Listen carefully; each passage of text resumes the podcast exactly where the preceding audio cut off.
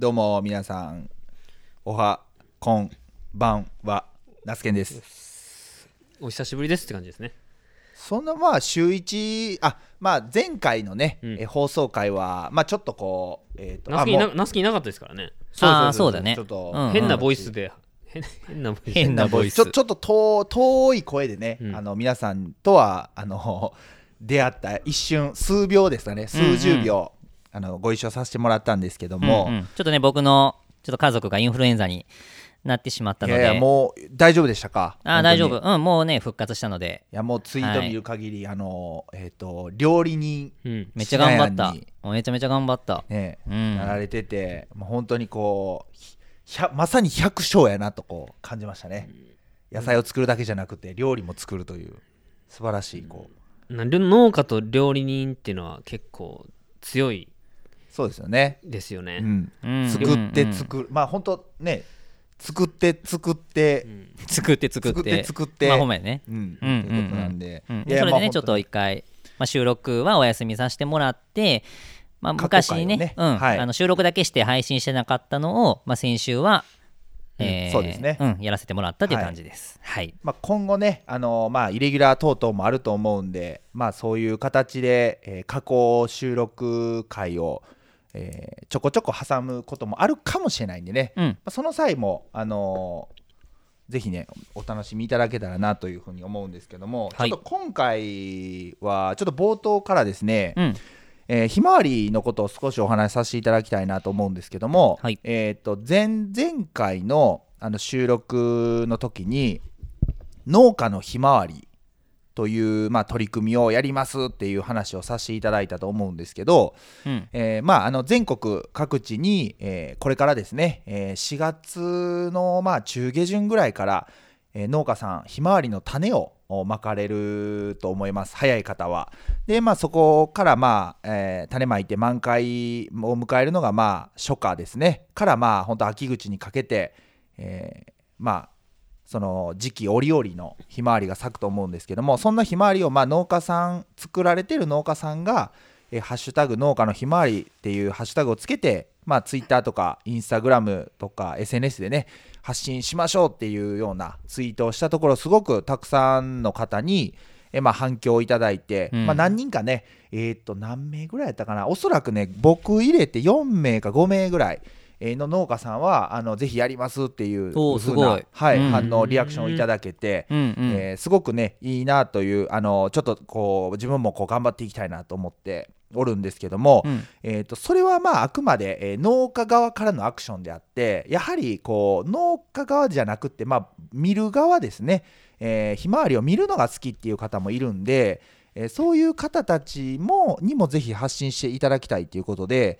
えーハッシュタグですね、えー私のひまわり私は漢字でそれ以外はまあひらがなで、うん。えー私のひまわりというハッシュタグをつけて、うん。えー皆さんが、まあ、見たひまわりで私のお本当に一番好きなひまわりというのを、おまあ、SNS にぜひ投稿してくださいというツイートもおその後にですね、えーうん。うん実はあーしました。でこれもね本当たくさんの方にえーとまあ、あのリアクションいただけて、うん。まあ、どあとね実際本当どこまで、えーまあ、投稿していただけるかっていうのがちょっとまだまだ未知数ではあるんですけどもまああのもう言った以上宣言した以上はね僕もあのそういう発信はあ拾えるだけ拾っていきたいなと思ってるんで、農家さんとお農家さんも発信するのはもちろんだけどおまあ見るのもねすごくこうまあ一つう誰かが自分が撮って発信することもそうだけどお誰かが撮ってくれたものを見るっていうのも一つまた面白いんじゃないのかなと、うんうんう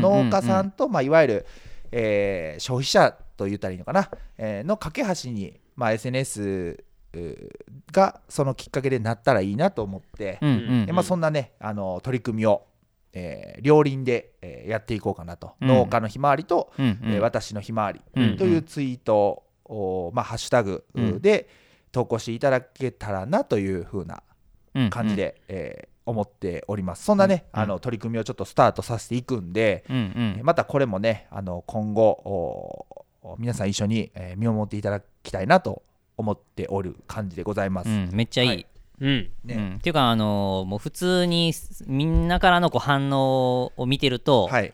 やっぱすごいと思ってる。いやもう、ね事前にあのまああの市内の休み編にもちょこちょこまあ相談というかねあのさせていただいていてでまあ私のひまわりっていうのもねあの市内案すごくこう気に入ってくれて、うん、まあ、やっぱりこう周りのお背中を押してもらえるっていうこうサポートもあって僕もお本当にこうやっちゃえみたいな。もう半ばこう強引と言いつつもやけどやっぱりそういうこう背中を押してくれる人たちがいるからこそこうねうんいろいろ取り組みもできるんで、うんぜひ皆さんもあの、この取り組みに乗っかってほしいなというふうに思います。はい。でまああのそれにあの関連してなんですけどもあの畑あのまあひまわりの僕のひまわり畑の、えーキャッチキャッチフレーズキャッチコピーってうん、うん、言ったらいいのかな、うん。をちょっとまあ決めようと思って、まあ、どんなんがいいかなと思って、えーいろいろこう考えておったんですけどもまああの僕らのね大先輩である、えー某農業ポッドキャスト番組。うん、某じゃないな。某農家の種そうだね。某農家の種。某農家の種というね、うんうん。あのー番組が、うんうん。えーあるんですけどもの、えー、こう一点というかね、あのーコッティさんが、うんうん。えーまあ、僕がね SNS でいろいろ発信してるっていうのもあって、まああのまあ、僕がナスケンがやるんだからっていうことで、まあ、世界一発信するひまわり畑みたいなのはどうみたいなうん。うんいいことね。を、うんまあ、コメントをしてくれました。うん。でもうまああの、まあ、簡潔に言うとね、えーまんまもうそれをもうあのパクらしてもらおうと思います、うん。はい。あのこれやと思って。でまああのそんな感じでねあの世界一、えーひまわり畑からひまわりに関するツイートもそうなんですけどまあ生育状況とかもそうなんですけども、うんうん。おひまわりの種をまく前とかねた巻いて以降もおひまわりがどんな風にこう作物に寄り添って、まあ、僕らの生活に関わっていってくれるのかっていうのをこの1年かけてね、えーしっかりこう発信していこうかなとういうんふうにうん。思っております。これ楽しみやな、はい。そうですね。世界世界一発信するひまわり畑。そうです。ああよかった、はい。合ってた。こう夏はこうタイムラインがこうひまわりでこうねそうですね。埋まるような感じだといいよね、うん、もうやっぱりなんかこう、まあ、それこそねあのトレンドになるっていう経験は過去あのシナヤン、えー経験あると思うんですけど、うん。まああの本当にそういうトレンドになるなったら、まあ、農家があーいいねなそれ。そう。でしかも農家が仕掛けてて結局まああの言ったの僕ですけどそれにやっぱりこう付随してこう協力っていうかあ俺もやろう俺もやろうって言ってくれる人がいるからこそそうなっていくわけなんでちょっとねそんなあの取り組みをおそんなキャッチコピーのもとうん。やっていこうと思うんで、まあコッティありがとうございます本当に、うん、はい。ありがとうございました。ありがとうございました本当に。ぜひ楽しみに見守ってください。はい。はい。以上になります。はい。じゃあ今日もそろそろいただきましょう。お味噌汁ラジオ。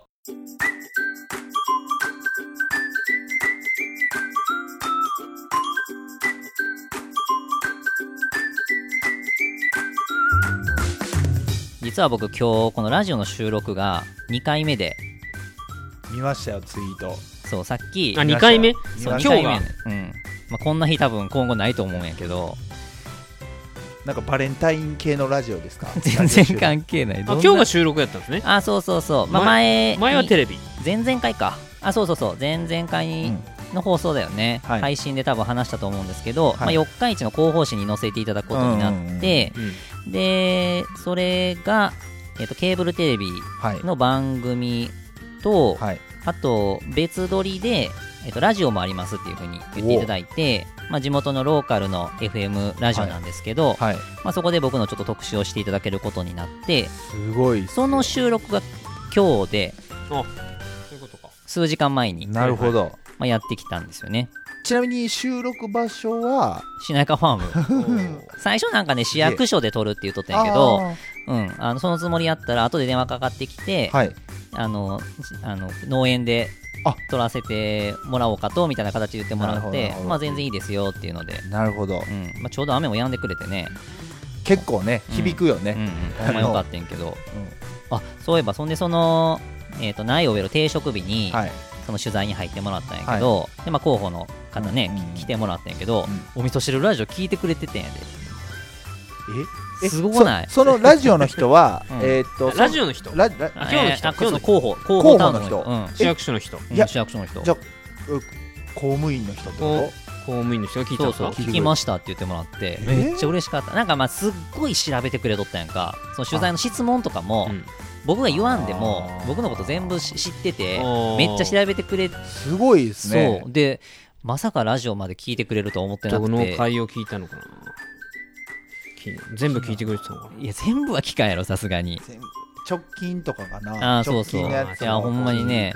そうそう嬉しくて。でまたねあの来月にあの発行されたりとか、はい。あの番組も放送されたり。いやこれ楽しみですね。まあ、地域外の人も、まあ、あのネット通じて見れると思うんで、はい。まあ、またお知らせを、うんえー、としていこうと思うんですけそどう、ですね。そうそう。でこれあのこんな感じに乗るよっていうのをちょっと持ってきたんだけど。もう見本紙できたんですか？うん違う違う。いつもこれが、まあ、毎月この広報四日市っていうのが月2回発行されて、はい。えー、と上旬号と下旬号で,、はいはいはいで僕は上旬号に乗んねんかこのカラーで、3月の。そうそう。でこの中にキラリ四日市人っていうあるね。はい。あるあるよ。そういうそうこれ。結構な広さっすよこれ。2ページで。おお両両結構でかいっすね。えめちゃめちゃでかい。A42 枚その写真がもうなんかシネアに見え見えあちょっと似とるね。似てたから。ちゃうよ。ちゃうよ。いや似て似てるでしょすごないパこれ。いやすごい。え今まああの A4 の用紙まあえっ、と見開きで2枚分ぐらいの特集というか、そうだからまあ広報誌にね取り上げてもらうのは本当に嬉しいいしやすごいよこそうれそう。まあね僕のことをねこの本当にこの地元の人に知ってもらえるのがめちゃめちゃ嬉しい、まあ、絶対親とかも喜ぶなと思ったんだけどこれもあの額額縁に入れてこうねなんならもう仏壇のこう右斜め右斜めそこうあのご先祖様のこう同じ列にぐらいのやけどそれぐらい誇らしいことですよねあ本当にね本当に嬉しい、うんそれこそあのオリジャムの話とかもさせてもらって、まあ、ちょっとねどこまで載せれるかが、うんうんうん。あのーちょっとわからないで、まあ、はいちょっとちらっとではあると思うけど、はい。まあ、気になった方が、まあ、しなやかファームだったりうんうん僕のしなやんだったりを調べてもらって、まあ、そこの情報に行くようになはちょっとまあ準備はしていこうと思っとって。いやすごいね。見開き1ページ。2ページ2 2ページ。見開き2ページ。2ページ、うんでかっそうそう。んで、まあ、ちょっとねその話の中でさはい。ちょっとぜひちょっと共有したいことがあっておう。このオリジャムでうん。ちょっとね市の予算を取りに行こうと思っとって。あでこれね、うん。あのいけますよって言われたんやんか。マジで？候補の方も。でうんそのひまわりのやつもうん。ちょっと一緒にこれを出したいなっていうのをちょっと話をしたくて、う。んで四日市が市政102 123周年なんやはいはいはい。123はいはい。でこれあるようにこの市民企画イベント補助事業っていうのがあって。おすごい。そう。すごいね。そうそう、まあ、そのいわゆるその収益になるような、はい。えー商業用のイベントとかわかんないけどあそうじゃない。公共性がある。公共性のあるもので,、うんはい。でまさにオリジャムとかひまわりのイベントは合致するし、住みへももし今後何かやるんやったら、うん。これいけるんやね、おで補助、えー、と対象経費の3分の2で上限100万円なんやんか。おおすげえ？でその広報の人にそのはい。僕の活動とか、い。まあ、しなやかフェスのことも知ってくれてたし、はい。でオリジャムの話とかもしとったら、うん。あの安倍さんこれ知ってますかって言われてあ全然知らないですって言って。こういうのは。こういうあれですねやっぱ情報を出してたら来るね。来ますね情報がね。そうそう。入ってくるんです巡ね。そうそう。で今その四日市は積極的にはい。こういうのに、あの出してるって言ってくれて補助金を？すごいね四日市は。あそうそうそう。すごいね。あのいけますよって言ってくれたから俺こっちこれやるんででナスケもちょっと一緒にやりましょう。だからちょっとえーとこれ企画書みたいなの作らなあかんでしょうねうん、ちょっと詳しく、ねあそうそうそうそう。だからこれを出すためも含めやし、うん。俺もそのオリジャムの全体像がある程度僕の中で頭で固まってきたんで、まあ、これを提出するうん。ためもそうやし、うんうん一つのこの土台を作るために、はい。あのちょっと進めていこうかなといや思って。ちょっとすごいことききもうなんか四日市市民やのに33年生きてきましたけどまあまあ、ま、毎年ある企画ではないにせまあそれよね、123周年記念事業いやな。記念事業やで。すごいねでそもう。でその取材の時もそうやし今日のラジオの時もそうなんやけど喋っとって、なんか個人的にもやっぱりすごく手応えがあるというかその広報の人とかの印象だったりとかも、うんうんまあ、すごく良かったし、で僕がやろうとしてることっていうのも、うん。少なからずやっぱ四日市のためにもなるなと思ってるんで,、うんうんでししかも広報に載せてもらえるっていうのもすごいすごいよね。タイミングやなと思ってなんで同時にはい。ちょっとこういうの動きをちょっとしていこうかなと思うこれ締め切りとかあるんですか？締め切りあ全然まだ先えっ、とそれ年度募集期間が令和3年要は来年の1月29日までまで？そうそう。まあもちろんね予算が途中で終わったら締め切られると思うけどまだね始まったばっかねんしかもこれが。これ受付が。どういうどういう人がまあ公共まあ簡単に言えば公共性のあるなんかイベントをやろうとしとる人がえっと応募してくるのかな、新規事業もしくははい。既存事業の拡充部分、それがまあ公共性のあるものってことですか？ものやったらいいってこと。そうそうそうこの123周年を契機に市内外に四日市の魅力を発信する。すごいこう街としてはすごい大きいですね。街の良さを来て見て感じてもらうことで四日市ファンを増やす。魅力的な活動で街で頑張る人をさらに増やす。これはなんか活力をなんか全部いこれけそう。全部もうオリジャンもひまわりも全部該当してバるよッチリやろ、バッチリや。ん、うん。でも確実にいけると思ってるんで、そうやね。うん。逆にしかもこの補助金が降りたら降りたでさらに四日市にそれがまた広がりますからね。あそうそうそう補助金が降りた事業っていうことで。だからそう上限100万信で頼にやんか。が増しますね。でそのやっぱ無料開催もしたいしえですごいよね。そうそうそう。だからいろいろこう経費がかかる分のこれをある程度ここで充当できるんやったらうん。結構思い切った仕掛けができるんで。そうやね。まとまったお金が出ればね。100万上限の3分の2やったらね150万までの補助事業やったら満額降り補助っていうかそのやったら満額降りるってことなんかな？あえっ、となんでかかったその例えばあそうかかった。100万円経費かかったらあそうそうそれの3分の2っていう2ってことや形であそうそうそうそう。なるほどなるほど。いやで、まあ、全額っていう形ではないにしろ、でも大きいよね。そうそうそうそう。いやこれはめちゃめちゃでかいからちょっとこれをねぜひ2人にも共有したいなと思って。いやちょっとすごいなね。今まあオリジャムは、まあ、あのはもちろん箱代とかもろもろかなり、うんうん。まあそういうのは必要になってくるけどひまわり畑。うん、いやひまわりもめちゃくちゃいけるって、いいいいでしうんうん。うん、だからなかなかねやっぱお金かかるとさうん。ひまわりってやっぱりどこでじゃあ回収すんのとかってなってくるけど、ね。こういうところで、まあ、協力ねしてもらえるんやったら PR にもなるし、うん、で一応その市から認められた事業っていう形にもなるから。看板立てれるよね。そうそう。まあねちょっとこんなところをちょっとお話しさせてもらおうかなと思いました。なるほど、はい、ちょっと今後のまた期待っすよ。耳寄り情報、はい。ありがとうございます、ありがとうございます。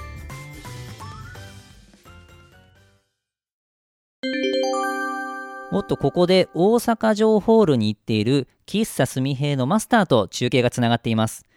すみへいさん。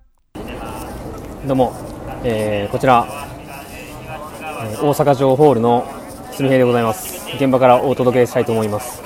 本日2月の12日水曜日ですね、えー大阪城ホールにてあいみょんツアー2019の、えーシックスセンスストーリー追加公演が開催されるということで、えー現場突撃レポートをしに参りました、え私もですね今回チケットが取れましたんで、えまあ、これからですね入っていくわけなんですけども立ち見席があるそうです。今あの行列でまあちょうど6時からあの会場ということで、えーまあ、ぞろぞろとねあの入っているわけなんですけども今から7時からあの開演でですね、えーまあ、徐々にねなんて言ったらいいんですかねあのーえーちょっとレポートをねしっかりしたいなと思うんですけどなんかあの僕もなん多分変にですねちょっと興奮しているんでしょうかね。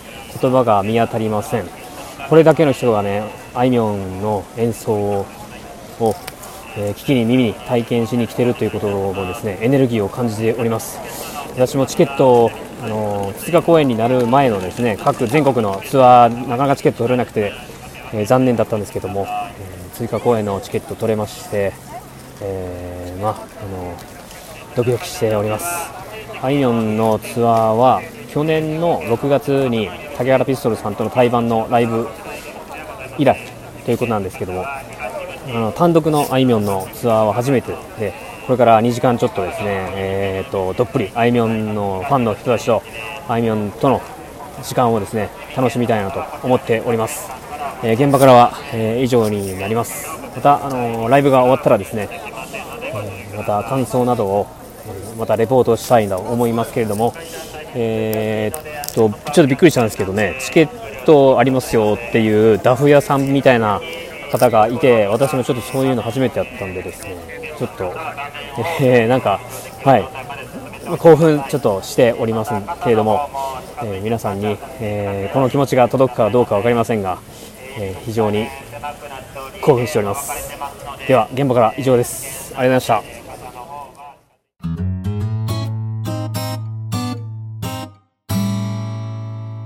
ちょっと聞いてくださいよ。何何？はい。江頭2時50分3個と。うん。エガちゃんがうん。YouTube チャンネルを開設したんですよ。ああ見た。結構1話2話ぐらいちょっと見ましたよ。ちょっとちょこそうあっと見ました、のーまあすべからく綺麗に全部見見たかっていうとそうではないんですけど僕も。う、んもう話題性がとにかくすごい。うんうんあれ実質9日えっ、と動画配信しだして、えー9日やったかな？100万人とチャンネル登録者数100万人突破して、うんうん。えーまあ一応日本では歴代2位うんうんうん。っていう記録なんですけどいや僕はへー。1位やと思ってます。どどういや2位でしょ？これこれはあのー本当にたくさんの人を敵に回すと思うんですけど、うん。あの1位は1位どこかすみへ君ご存知ですか？1位ですか？1位。要は最速で100万人をおチャンネル登録者数100万人突破したのはカジサック。カジサック。違う。最対策多分あのもうちょっとかかってる。最近 YouTube 始めた人。最近。え誰やろ？誰ですかね？え？誰だ？え？だカジサックじゃなくて。わからんわからん。う分からんわ。山に風が吹くよ。山に風が吹く。お山に風が吹く。お山に風が吹く。え？山に風が吹いて。疾風？疾風？神風？山に風が吹いて、うん。なんですか？ことあガシャンなったらどうなるあ分かった。わかった、うん分かった分かった分かった。皆さんもこれ一緒に考えてください。山に風が吹きますよ。冷たい風が吹く。山に風が吹く。山に激し激しくね。そうそう激しくうん。激しく、激しく。台風。山山に風が吹いたらどうなる？山に風が吹いたらどうなる？いや木が揺れる。えこれガチで？えガチで分かってない？えほなんですか？木が揺れる。ええほり林業林業チャンネル。本当に？林業チャンネル。本当に？え？マジで？えじゃあじゃあじゃあ冗冗談抜きでさ冗談抜きで。いやもうガチで分かってないでしょ。分かってない？何チャンネルですか？嵐ですよ。嵐？ああ山に風が吹くでしょ。あー嵐ね。いやジャニーズの嵐？そう。がまあ最速らしいんですけど、うえーんじゃあ、まあ。じゃあ1位でしょ？嵐が。厳密ににっていうかあの嵐グループやないですか。いやまあグループやけど嵐グループまあ嵐一つの団体やけど、うん。しかも国民的そう。人気まあグループやから人気グループやけねどだからファあの結構 SNS でつながってる人に嵐のファンとかいてるから、うん。まあ、まあ、き聞いてないとは思うけど、うん。まあ、僕はエガちゃんが1位やと思ってるんですようんうんうん。まあナスケンの基準ではってことでしょ？そうですそうです。だってまあ言うても一人じゃないですか。もう。もうエガちゃんって国民的なんてかなり遠い存在でしょ？ちょっとやばいやばい人ぶるいでしょあの人。そうだねイメージ的にはね。でちょちょっとこここからはあのソースがないんで全部僕の想像なんですけど、うんおそらくファンクラブとかで情報先行配信してる可能性はあるわけですよ。エガちゃん。嵐が？嵐嵐が。嵐がね嵐がはいはい。ね、YouTube チャンネル開設するんでチャンネル登録者数お願いしますみたいな、うんうん。あの分かんないです。ファンクラブ何人いるのか知らないですよ。うん。いやすげえ数だよね。多分いると思うめちゃくちゃ、うんうんうん。だからもう初動が動くやんそれって間違いなく、うんうんやけど江頭さんそういうのないでしょ？まあ大川工業ですからね。純粋にそう裁判傍聴芸人とかもおるよね大川工業、うん。うん。阿蘇山大噴火さんとか CBC ラジオで。すッチぎる芸人しかいないと思うんですね大え？大川総裁やったっけ？詳しいな。CBC ラジオ聞いてると出てくるよ結構。まあエガちゃん芸人まだやっとったんやっていう。芸人やっとってうまあもうあちょっとだいぶ話またねあのあれですけどとにかくまあ言うても開設してから9日で100万人突破して、うん。今このバレンタイン2月14日でもう150万人近くいってるんですよ。マジですごいな。おそうおそらくこのまんまいけば多分2月中に200万人いくんじゃないかなと。お。え。ーカジサッえクさんとか、うん。あもうすあっという間にこうねもう置いてっちゃうんじゃないまだかっていう200万人いってないんですか？まだいってない。ええ。いってないと思う。うん。でもうとにかくほんでまあ江頭さんがそういうこう、えーなんていうかなチャンネル登録チャンネル開設してからすごいもう本当に嵐のような勢いで、まさに嵐のようまさに。に嵐を巻き込む。まうん。巻き込んでないよ。嵐をもう嵐を嵐で飲み込んでったみたいな。ぐらいの感じで、うん。まああ今すごくこう YouTube 界隈が盛り上がっておるわけなんですけども、うん。僕ねすごくねあの個人的に感動してる、まあ、ことがあってえ動画をアップする時間うん。はいうん。いつも3時とか4時にアップしてるんですよ。朝の。ほでこれはそれあえて？いやこれだって毎回ですよ。毎回？毎回ですよ。今だ6は、えっと、6本か7本ぐらい上がってますけど、うん。その時間帯なんですよ。うん。これなんでやと思います？これでも分かんないです。あの別にエガちゃんが言ったわけでもないしもう僕の推測になってくるんですけどやっぱりこう今までのいわゆる YouTube、まあ、僕がまあ学んできたことっていわゆるまあ視聴者の人が見てもらいやすい時間帯にアップした方がいいっていうね、だからまあ休日の、えーまあえー19時20時21時とかいわゆる比較的みんなが家でゆっくりして晩ご飯を食べてちょっと携帯見ながらくつろいでるような時間帯にアップしてうん。まあ視聴率を取ろうみたいな感じってうんいうふうに聞いてたんですけど、うん。もうそういうの一切無視して朝の3時とか4時にアップしてるんですよ。誰も見てない。まあナスケンぐらいでしょうね。いやいや僕も起きてないですかまだ。だからみんなその時間待ってずーっと起きてる人もいればもう早めに寝てその時間に、まあ、起きてっていう人もいるんですけどこれはもうエガエガちゃんなりのみんなに対するメッセージかなと思っててそのそれなんでそう思ったかっていうのはやっぱりこう一日の、まあ、始まりじゃないですか。うんですごくやっぱりこうまあ仕事に対してもこう学校に対してもあのすごく充実している人ならまだしもなかなかこう仕事に前向きになれないとか学校に行くのがすごくこう苦痛だとか、まあ、いろんなこう全てポジティブに捉えてる人っていないじゃないですか。やけどこうエガちゃんがその時間帯に動画をアップすることによって確実にですけど笑うんですよ。お尻のまあこれしないあれやったらまた P 入れてもらっていいですけど お尻のまあ穴に、習字の筆突っ込んで「あのエガチャンネル」って書いたり。あー。あなんか見ましたそれは。あなんか広告とれあったでしょ？広告がつかんかったってそうやつね。広告つかんかったみたいな、はいはいはいはいでそういうのとかあともうあの部屋の中で風船膨らましてものすごい音であの、はいはい。まあ、破裂するまでやったりとか。で最近あとジャスティン・エーガーっていうねあの緊急、映画。うん、緊急来日しまトレンドしたみたいな。になっとったよねなっとったなっとった。びっくりしたよ本当に。緊急来日っていうのが日本のトレンドになっとってなんやと思ったらエガちゃん 受けたマジであれ。であれも大体だからどの動画もそうですけど笑うんですよ。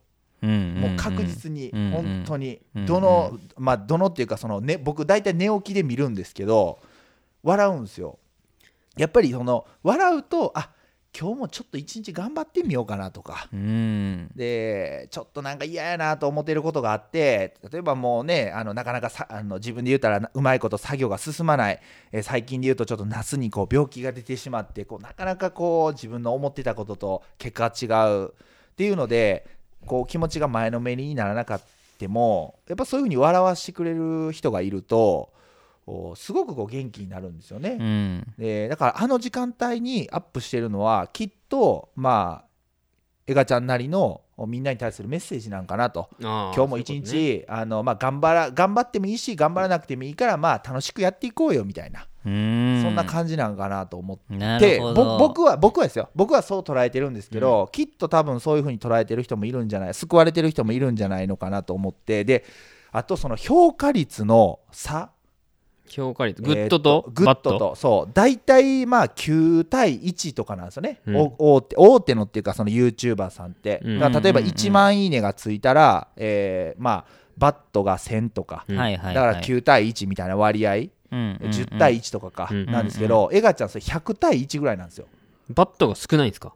うん、あそうなんや。圧倒的に少ない。10万いいねにバット1000とか。もう本当にあの1000もいってないぐらいなんですよねでやっぱりこういうのっておそらくああいう、まあ、いわゆるネット民みたいな人ってうんうん。結構こう上げ足取って避難する人とか多いじゃないですか。あのやっぱり名前出してないとかそういうのをもとにいろいろ攻撃的な人いる中であそこまでこうみんなから愛されてるのってすごいね。相当すごいなと思ってうん。これはおそらくもう何十年ってやっぱり裸一貫でやってきてるほんと突き抜けてるからこそなのかなと。事件に事件ね、まあ起こしたりし過去ましたけどね過去事件になりましたけど。やけどめちゃイケの時から僕し見てますそうですけど、ね、僕もねめちゃイケ世代やもん。ね。めちゃイケ世代だね。俺もね俺もうん。めちゃイケやもんまああのおそらくめちゃイケ世代かプッスマ世代かなっていう感じねかなと思うんですけど僕は僕このねえー品谷純平僕はまあめちゃイケ世代でうんうん。えーまあ江頭さんよく見ててすごくね過激なまあその当時めちゃイケ自体もかなり過激でしたけど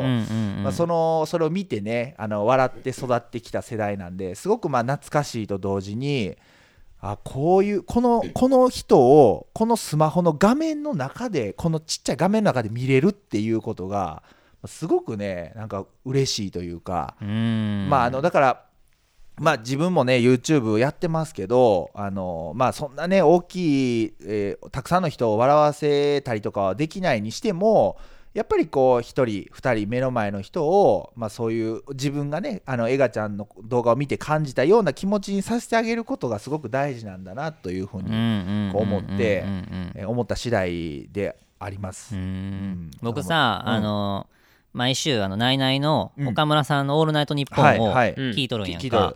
そう。で今日収録日が金曜日やから昨日か、うん。昨日放送のやつを、うん。今日聞いとったんやけど、うん。エンディングでちょうどこの話しとって、そそうう。そうでエガちゃんからエガちゃんからなんかあのー岡村さんにはい。電話かかってきて、はい。で撮ったんやって、はい。でその YouTube の話はい。を、あのーしとったらしくて、はい。じゃあエガちゃんがあのー俺の場所を見つけたみたいな感じで言っとったらし。い いや、うん。ほんますごいよね。もうすごいよ。だってうんほんまにだってめちゃイケとか見とってもさ、うん。だってエガちゃんってどっちかっていうとやっぱどっちかって言ったらもう完全汚れキャラでさそうやね。どっちかっていうと嫌われ者みたいうん。なそうやね。感じあったのに、うん。今そこまで人気出とってう、ん。うん、なんかねね本人は言ってないけど結構なんかこう慈善活動というかさボランティアに行ったりとか、ね。なんか結構しとるやんか。ね。ななんんかかああいうのとかもああるん。って、なんかこう本質エガちゃんの本質というか。なんかそういうね人と、人の良さみたいなところを、うん。まあ、みんな知ってて、うん。でも応援する機会というかそういうのがなかったんやけど、はい。はい今回エガちゃんがこうピンで、うん。要は自分でこう表現したいものを表現する場所ができて、でそういうエガちゃんを知ってる人たちが応援。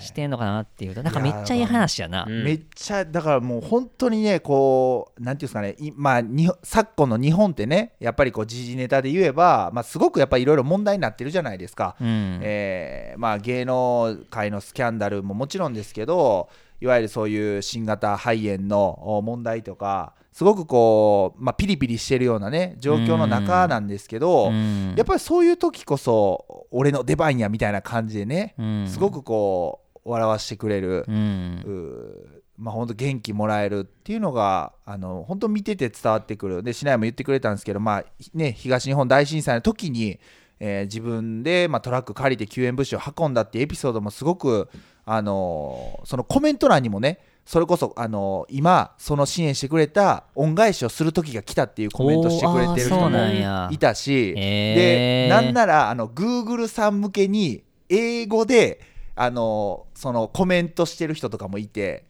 ほう。その多分か外国の人がコメントしたのか日本人の人が英語でコメントしたのかは定かじゃないんですけど内容が、えー、Google さんお願いあの広告はあのつ広告外さないでみたいなへえだからもう江頭さんはこういうキャラだから広告をつけてあげてみたいな。なるほどなるほどいわゆるちょっとねあの露出が多いんで、お尻習字とかもそのし積み言ったように広告がつかなかったんででもつけてほしいっていうことはそれだけ要は応援したい。でお金を、うんうんうんあの要は生み出してほしいっていう本当にあの めちゃくちゃコメント欄平和。ああそうなんや、うん。すごいもうなね見てるだけでこう朝あの太陽より先に体温が温まってくるぐらいの。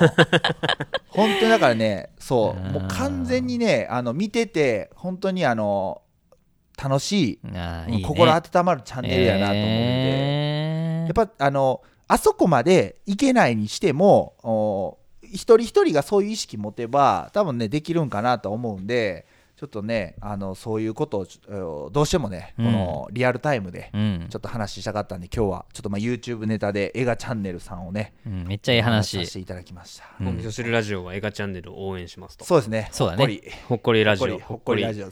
ほっこりもっこりしてほっこりして、すオる NG 貼ってますよねここにね。オあはったはったはった まあいつかねすみへい君もやってくれるんじゃないかな。タイツで？黒タイツで？黒タイツで。上半身裸で？裸で。楽しみにしてます。楽しみにしてます。はい。じゃあありがとうございました。えーっと今週月曜日からなんですけどうん。京都大阪兵庫のですね3泊4日の旅に行ってきまして。おう今日が、えー2月の14日はい。金曜日、そうです。収録日、うん。えーなんですけど、この週始めから、週始め。月曜日はい。の夜。ほ仕事終わってう。うん。バスに乗り込み。夜行バス。夜行じゃないです。普通のバスに乗り込みほう。んうん。9時ぐらいに京都に着くと。うん。ほう。7時半のバスで9時過ぎに着く。高速バス。結構早く着いて着くんやね。でそこから、うん。まあ、京都に1泊しあ2泊して。はい。で大阪に2泊1泊して、うんうん。で今日の朝大阪から帰ってきたと。なるほど。3泊4日かな。おう。うーん。もともとあの大阪で水曜日と木曜日にうん。あいみょんのライブがあるのでまたですか？いやいやいやこれははい。ここの旅になったいきさつを話すにはこのあいみょんのライブっていうのは大事なんですよ。なるほど。うんそうそうそう。これが最初ってことだこれがあのそ元の日に。そのツアーをツアー旅を組んだ理由ですよ。そううんうんじゃあ今からそのあいみょんのツアーに肉付けしていく感じやね。そうですね。まあね。うん。そうそうそうそう。うん。あのあいみょんのツアーがはい。その10月去年の9月か10月ぐらいからスタートしたんですけど全国、あツアーがね、うんアリーナツアーが、うん。で僕それ一件一個も当たんなかったんですよチケットうんうが、んうん。でそしたら、まあ、終盤ぐらいで追加公演やりますっていうことで東京と大阪、はい、で東京2日、えーで大阪2日と。うんで僕うん申し込んだやったら大阪よね。近い。そうです。で東京は会社の社員旅行と丸かぶりやったんで なるほど。申し込みできなかったんですよ、うんうんうん。そこでな、うん、応募して当たろうでも思ったらそうそうそうそうそう。なうんただその大阪のライブもはい。水木っていう平中日日平日平日なんではい。休み取らないと絶対いけないんですけど、うん。休み取ってないけどやっぱ申し込みして当たっちゃったのでまあどうせ2日ともあれ2日とも当たっちゃったんですよ。まあね当たったらどうせ無断欠勤。違う違う違う違う。有給取ったんですけどね、はい。うん。ちゃんと書いた？どういう理理由とか使用です使用有給に理由はは書かなくていいんで。あそうなんや。はい。使用かっこあいみょん。そんなことは一切書いてないです。なるほど。はい。はい。会社に帰って今日朝社長に「お楽しんできたか?」って言われました。知っとる何をしたか分かんないですよ。もう休み取ったからなんか楽しいことしたんだろうなっていうこね。なんて答えたんですか？おはいた楽しかったです って言言いました。まあその休みの期間僕何をしたかって話は全然会社の中では喋ってないです。ああなるほど。ねうんうん。まあ、ツイートも。し知らんいや知らん間にあのあいみょんの歌とか口ずさんでるかもしれんから気てないです。をつけた方がいい絶対そんなこと仕ない。事中に仕事中に。してないしてない。うん。まあその大阪 2days があったんで、はい。えーどうせ大阪行くんやったらも今までこう行きたかった京都とか大阪の喫茶店も一緒に回ろうと思ったんで、はい。うんうん。えっ、と月曜日の夜からはい。もう前前参り前入りして。はい、でもう何店舗ぐらい行ったのかな？56店舗ぐらい行ったのかな？結構行ってたよね。すごいね。あそうですね。1日3軒ぐらい回ってたのかな？うーん。で、まあ、コーヒー飲んでお腹ゆるくなって下して。そのかける6ですか？朝午前中コーヒー飲むとね、はい。僕緩いんでなるほどなるほど。すぐトイレに行きたくなって、はい。プランがずれると。なるほど。なかなかトイレないんですね京都とかねえお店にないの？お店にいやお店で入りたくないんですよ。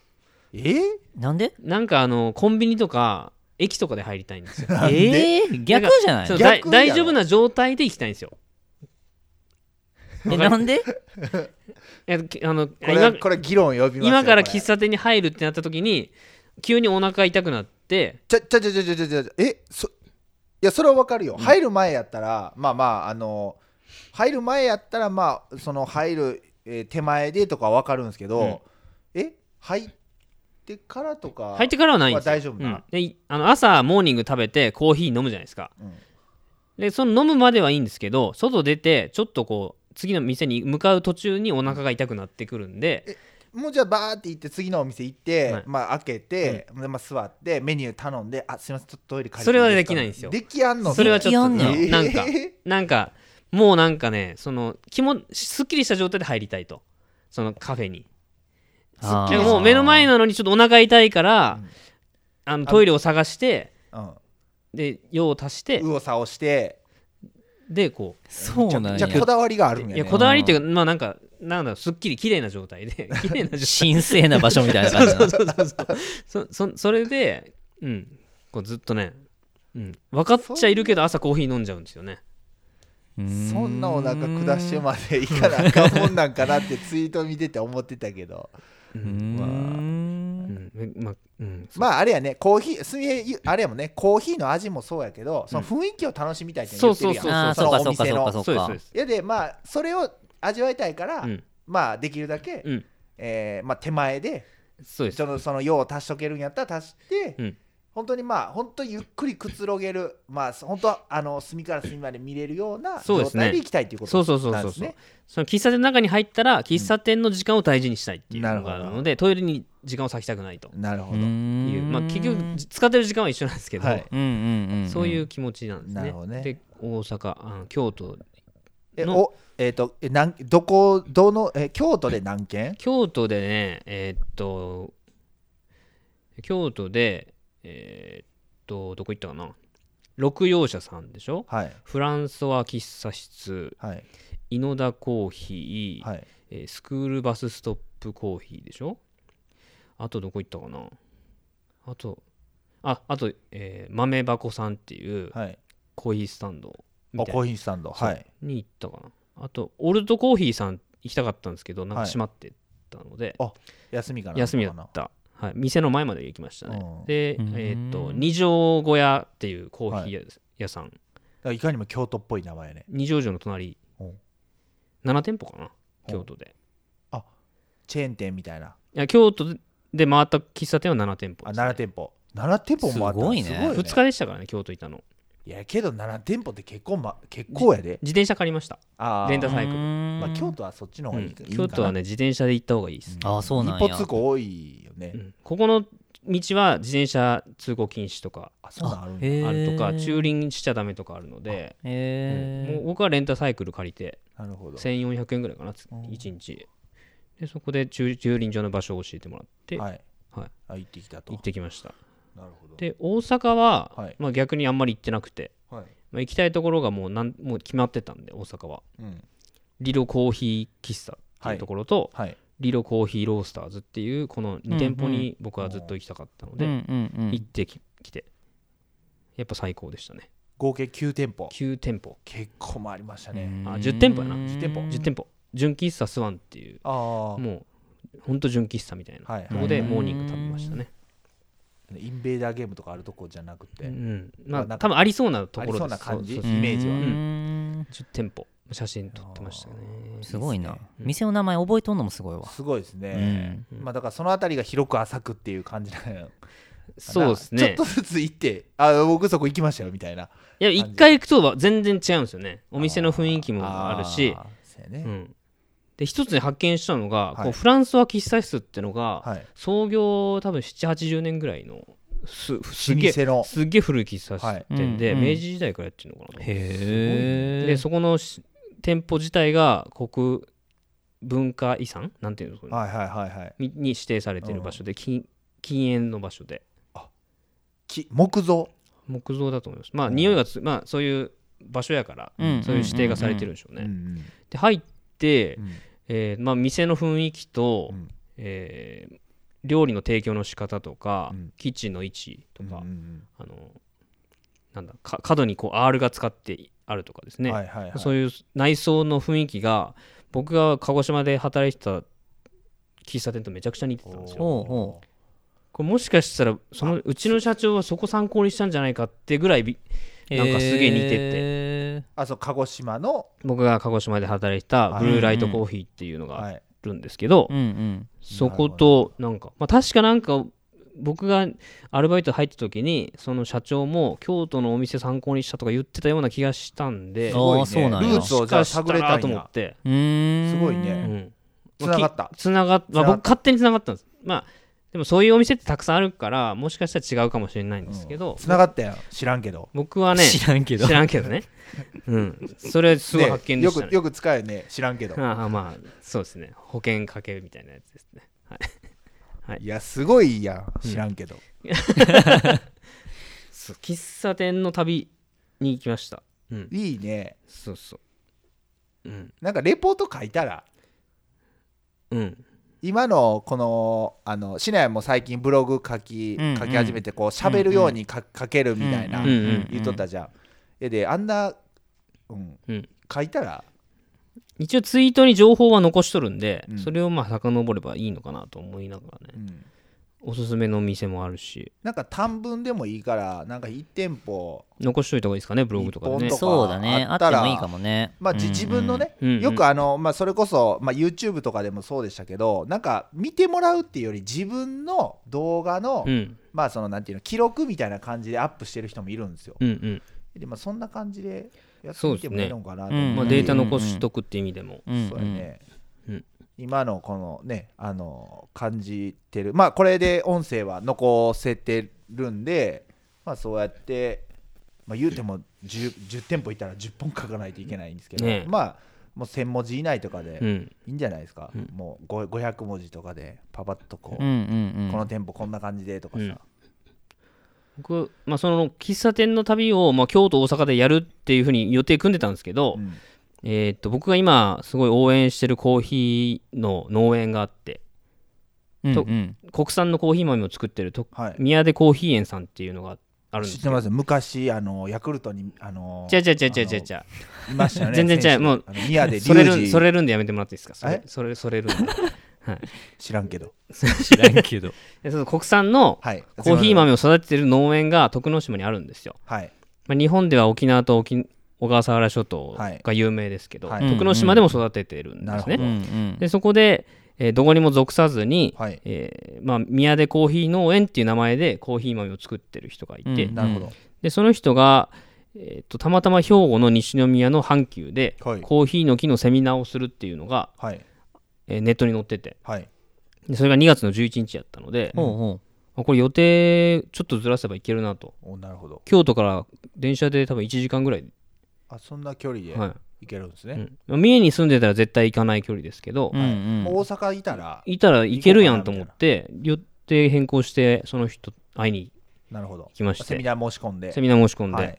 で1時間受講して、はい。うん。ネットでは全然載ってないような話もしてくれたりああそうなんや。うん。へえうん、ややばめやばめの話とかね。特番組めますか？いやこれ話しちゃいけない感じ。ああそうなんや。オープンにしたら。オープンにしたらあんまりよくない。そのそその場だけでそうそうそうそう。そうそんな感じがしました。なるほどうなるほど。ん。まあえーいいいろいろあるんかなまあ、国産の、まあ、コーヒー豆にまつわるこうなんだいろいろとあるみたいですね。なるほどなるほど大資本大資本が入ってくると。かねせあれですか？はいはいはいはい。利権ですか？そういうのも絡んでます、うん。はい。行けてよかったね。いけてよかった。ですてよかった。うん。でその宮出のコーヒー農園さんが今クラウドファンディングをやってるんですよ、はい。うんうん。で、えー、と苗を、えー買って、はい。えーそのコーヒーの苗を植えるための資金と、うんうん。えーコーヒーの実をうん。あ種を洗うプールを作るための建設費用とか。おー。うんそれで今150万ぐらいクラウドファンディングで募っててで僕もその一つに支援したんですよ、うん。えー徳之島でそのコーヒー農園の見学とセミナーを受ける権利っていうのがあっておでそれしゅ、えーっと支援したので、ーはい。えーっとツイッターでもはい。そういう話をしてたら宮出さんにありがとうございますとか言われて、コメントやり取りしとったよね。はい。セミナナー来るんならぜぜひ話しましょうみたいな話になって直接お会いして、うんうんうんで今度ゴールデンウィークに行こうと思ってるんでぜひお願いしますみたいな話で。っていう段取りをつけてきたとはい。いうそういう感じです、まあそんなあれですよね。純平のうん。そういう、まあ、えー徳之島にこう行くっていうのはもう決まってるわけで、はい。でそのまあ、えー、純平自身喫茶純平としての活動をまあ応援してほしいっていうことでうんうん。やってることがあるんですよね。ああそうそうそうですね、そうそうそこに行きたかった。そういうことだこに行きたかっね。た。そうです。はい。あの僕よ4万円の支援をしたんですよひと一口というかその権利がね権利がね。コーヒーのえっ、となんだなんだ。コーヒーのセミナーを受ける、受ける権利がなね。かなかの金結構な金額やねね。そうです。僕徳之島に行くっていうのはもう決めてたんでいつ行くかだけ、なるほど。で、まあ、どうせ行くんやったらそのセミナー受けれるし、はい。そのクラウドファンディングにも関われるっていうことで、うんうんもうなんか即決でね、決めて。うんうん2月の1日にクラウドファンディング立ち上がったんですけどその日の夜のうちにもう支援決めちゃって、まあこれや思ったんですよね。そうです。誰にもはい。相談せずに、うんうんうん。でもう寝ずにこう自分でこれどうしようかなお金どうしようかなって考えて、はい。ポルカを立ち上げたと。なるほど、うん。まあ、ポルカというのは、えーフレンドファンディングフレンドファンディングと言われる、まあ、ものですね。うんそうです、はい。で僕があの勢いで決めたはい。この支援に対してはい、共感してくれたりとか、はい。まあ、喫茶すみれの活動として応援してくれる方に、うん。まあ、ぜひその活動費を支援してくださいということで、ポルカを立ち上げましたんで、はいうんうん。2月いっぱい、はい。多分期間があるので、はい、まあ、もしあのなんでいうのかな応援していただける方がいれば、そうですね、はい。うんポルカでも、まあ、直接でもいいんでいただけるとポルカで。ありがたい。うんうんね。です、今までこうやってお金を僕支援を募ったことはないんですまあ、し、おそらくかなり緊張というかね、あのあそうだっけ？こ怖さも。初か。初ですね。お味噌汁ラジオでポルカはやりましたけど。あそれはもう番組だもんね。個人として自分でお金を募るっていうのは初めてあでそうか。まあ、結構これ募ることもね渋ってはいましたけどね今まで。渋っとったしなん本当に自分がこれだって思った時にやるみたいな感じで言っとったよそうですね。うん。ねちょっとこう残してたというか最後の切り札みたいな感じで残してたんですけどそうか。そう言われたそれをらそうなんか。ちょっと使って、まあ、使ってしまったっていう言い方あれやけどな、うん、まあ、まあいいんじゃない？んですか、うん。だけど、今までは支援する、えー自分のお金が足りれば支援してたしうん。支援のお金が厳しいんやったらもうし支援せずに誰かに助けてみたいなことはやらなかったんですけど、うん。まあ、今回ちょっと言ってみて、うんまあ反応なければないで、まあ、もうなんとかお金を工面しようっていう感じですけど、うんうんまあ、支援がいただけてでその支援のお金でまた活動がまた広がれば、うん。うん還元できるかなと思いますしそうだね。今年はそういう年なので、うん。お金を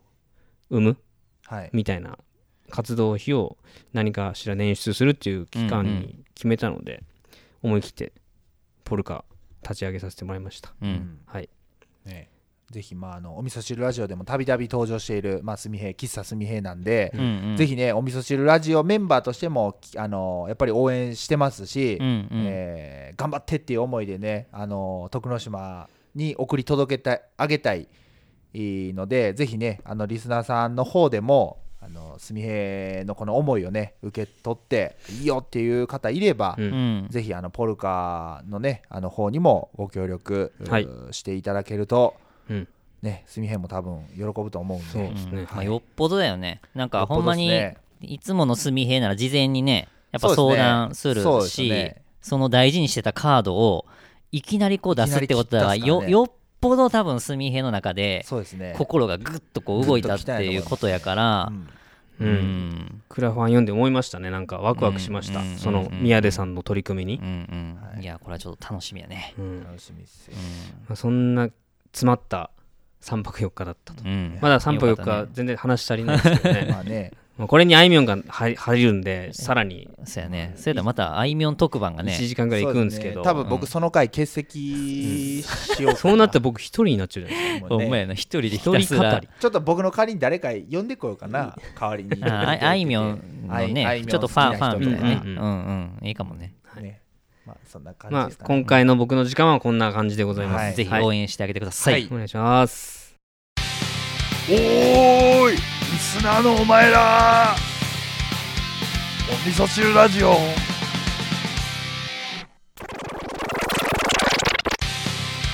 ーい。リスナーのみんな。お味噌汁ラジオ見てくれよな。あ聞いてくれよな。お味噌汁ラジオではリスナーの皆さんからのメールを募集しています。アドレスはお味噌汁ラジオアットマーク Gmail.com ツイッターはハッシュタグお味噌汁ラジオをつけてツイートまたは DM でどうぞ。皆さんからのお便りお待ちしてます。映画チャンネルのブルーハーツよかったな。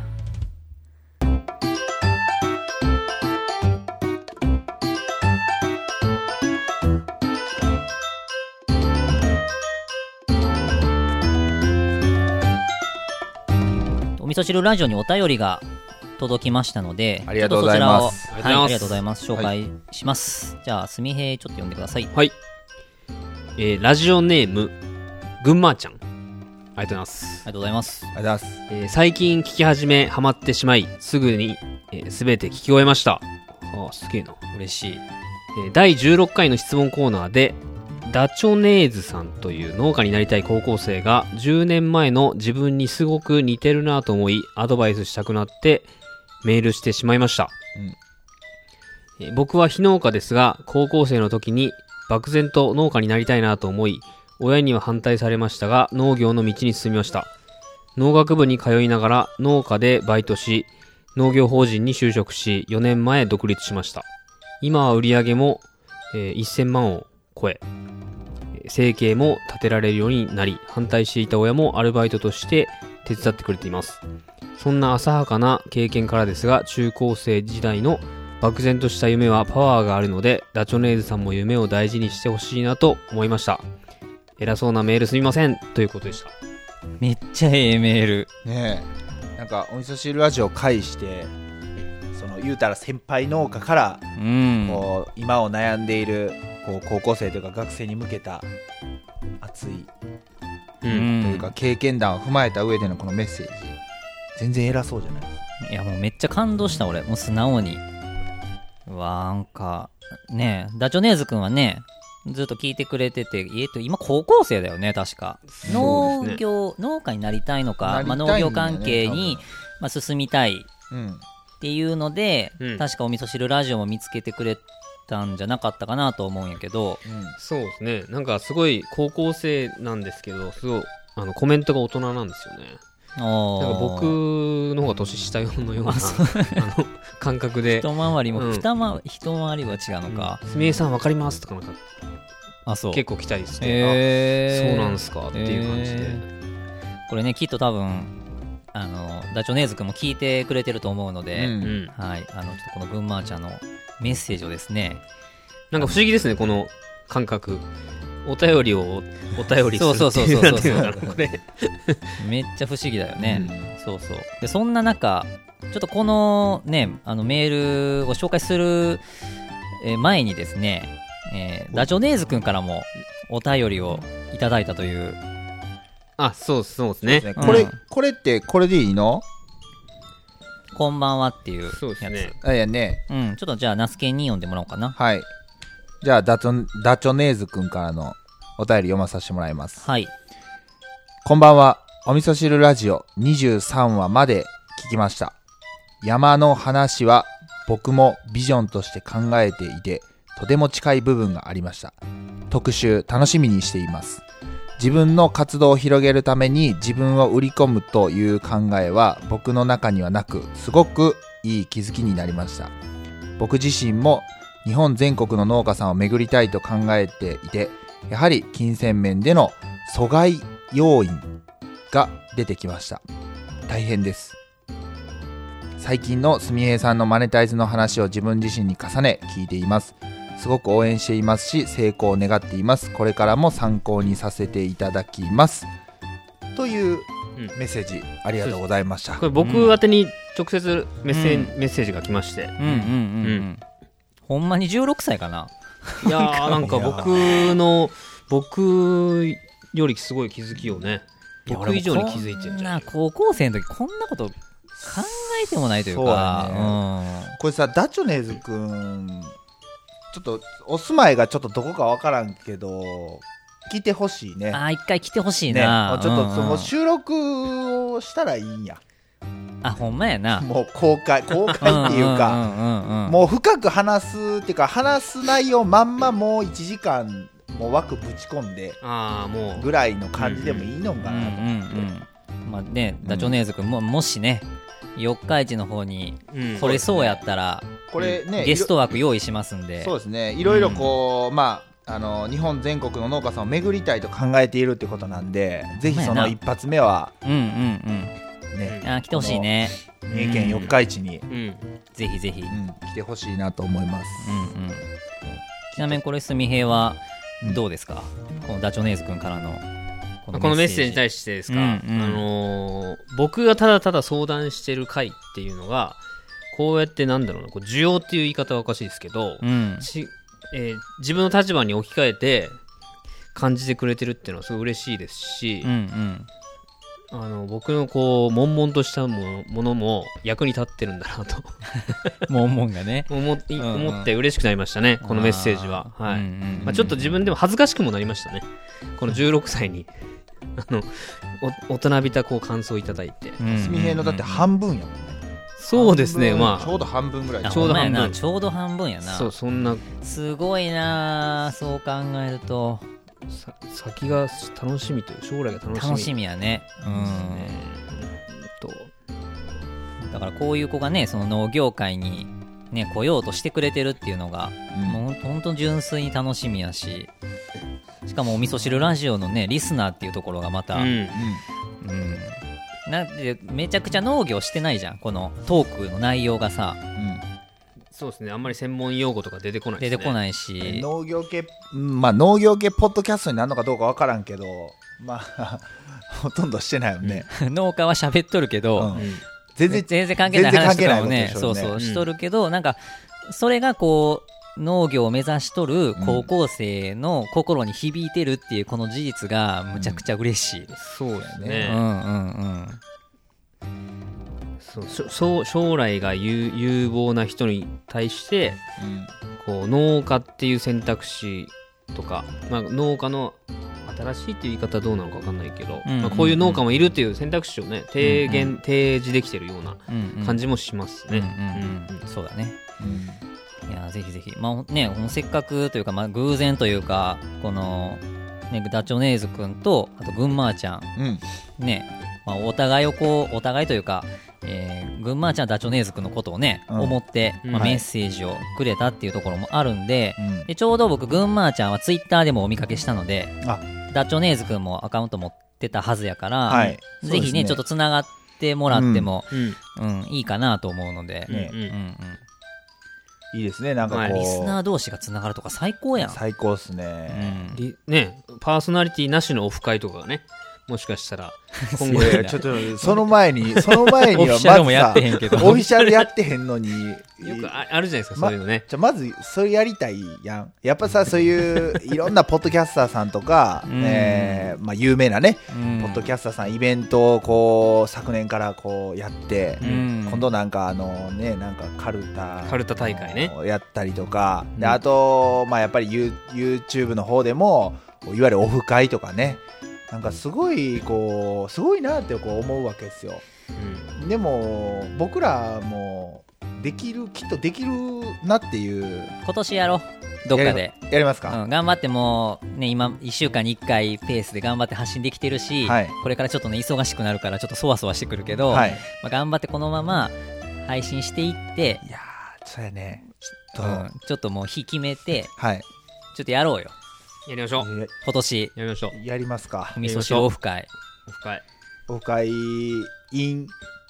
四日市？いやちょちゃんあ、ちゃんからの。ちゃん貸し切るんですか？からのアクアイグニスみたいちゃんからのアクアイグニス。な、うん、いやーやりたいな、やりたいね、まあ、僕らならではのはい。なんかオフ会みたいなね、そうですね。企画できたらいいなと思います、はい。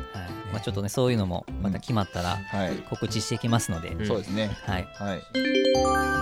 えーいうところなんですけれども、うん。なんとなんと。どうやらはい。あいみょんのライブが終わったようですねあら、今ライブ中だった。うんうんですかね。そうそうそう。あそうかそうか。さっきねあの、まあ、今から行きますみあたいな。中継がありましたね。中継があったと思うんですけれども、ちょうどあの今速報で、まあ、はい。ライブが終わったというふうに入りましたので、もうよくないですか？いや。あまあ一応ついないでやまあねいた方がいい。ですか、そうんうん。の最初を聞いたんならねちゃんと終わりも聞いた方がいいと思うんで。はい。はい。そうだね。なので、まあ、今回は、まあそのすみへいさんのレポートを聞きながら皆さんとはお別れになります。最後まで聞いてください。じゃあ手を合わせましょうごちそうさまでした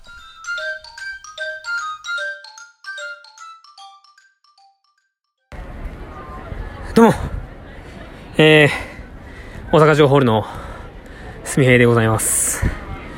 たった今ですね、あいみょんツアー2019、2000改め2020、シックスセンスストーリー、えー、アディショナルツアー、追加公演、終了しました。2時間、今何時でしょうか？9時半。2時間半ほど、えーと、ね、非常になんかこう、終わった後なんか感想を言いたいんですけど、えー、なんでしょうね。えー、ちょっと一曲ね、泣きましたね。ちょっと曲のタイトルは、ちょっと忘れてしまったんですけど、あのゼロ、ニュースゼロの主題歌を、あ、主題歌、エンディングを、今度、あいみょんがですね、作詞、作曲したんですけど、その歌のフルを、あの、歌ってくれて、なんか、ちょっと歌詞、歌詞なのかメロディーなのかわかんないですけどね、す泣きましたね、あれは。あと、もう、君はロックを聴かない、声潰れましたね。あの、声、もうライブ終わって結構テンション高めになるかなと思ったけど、意外とあの、落ち着いてますね。多分明日、実はあの、2days、明日もですね、本当はありまして、えー、12月の20 12と2月の13、えー、2days 続けて僕、あいみょんのライブに参加することになってまして、えー大阪城、大阪城ホールでですね、あいみょんがこうライブをするっていうのは、あの、えーまあ、尊敬するスピッツさんの、えーロックロックこんにちはでしたかね。それに、えー自分もお客さんとして参加した時に、私もここで、えーライブしたいなというエピソードも話してくれて、あの、なんか、あそんな、あの、ずっとやり、やりたかったコンサートホールで、ライブハウスでですね、できたという、まあ、第1回の、それに立ち会えたことはすごく嬉しかったなと思います。なぜか僕、息切れしてますけども、別になんか走り回ったわけでもなく、なんか声がね、えーやっぱ全部の曲ね、ずっと歌ってましたね。なんか、今となってなんか、手がしびれてきてますけど、あの、えー、ほんとね、あー、終わりました。あ、半年前だったかな、このライブのチケットが取れて、えーこれに行くと、大阪の旅行の計画を立てまして、あっという間にもうこの日がやってきました。うん、なんか、6月のライブの時は、なんかあの、あいみょん可愛いとかですね、なんかそんな風に言ってましたけど、その辺も全然、まあ可愛いのは可愛かったんですけどね、全然もうその辺はもうね、全然なくて、終始もずっと歌をね、一緒に、一緒に歌うっていうのが、すごい気持ちよかったなと思いますしね。あの、楽しかった。はい。ライブはやっぱ楽しいですね。その、その時しかね、聞けない。その時み、もう誰一人かけてもこのライブはあの成り立たないなと。僕一人だけじゃなくて、この、あの、ツアーに参加した、えー来場者の人たちみんなが一人一人いたおかげで、こんな充実した時間を過ごすことができたという感じです。今はですね、あの、ライブが終わって、えー皆さん会場を出てですね、大阪城ホールの前で記念撮影をしてですね、僕も先ほど、あの、あいみょんの寄せ書きブースがあって、あの、寄せ書きしてきました。なんて書いたかな？あの、あいみょんにコーヒーを飲んでもらいますみたいなことを書いたような気がします。喫茶すみへって書いた気がしますね。これは写真撮りましたんで、またあの、一応書いたけど、それが実現するかは。まあ、でも一応なんかね、そんな気持ちになった。なんかコーヒー飲んでもらいたいなという気持ちになったライブでした。あの、はい。えー、まあ、突撃、あいみょんツアーレポート。これにて、えー、すみへ現場から、えー、以上になります。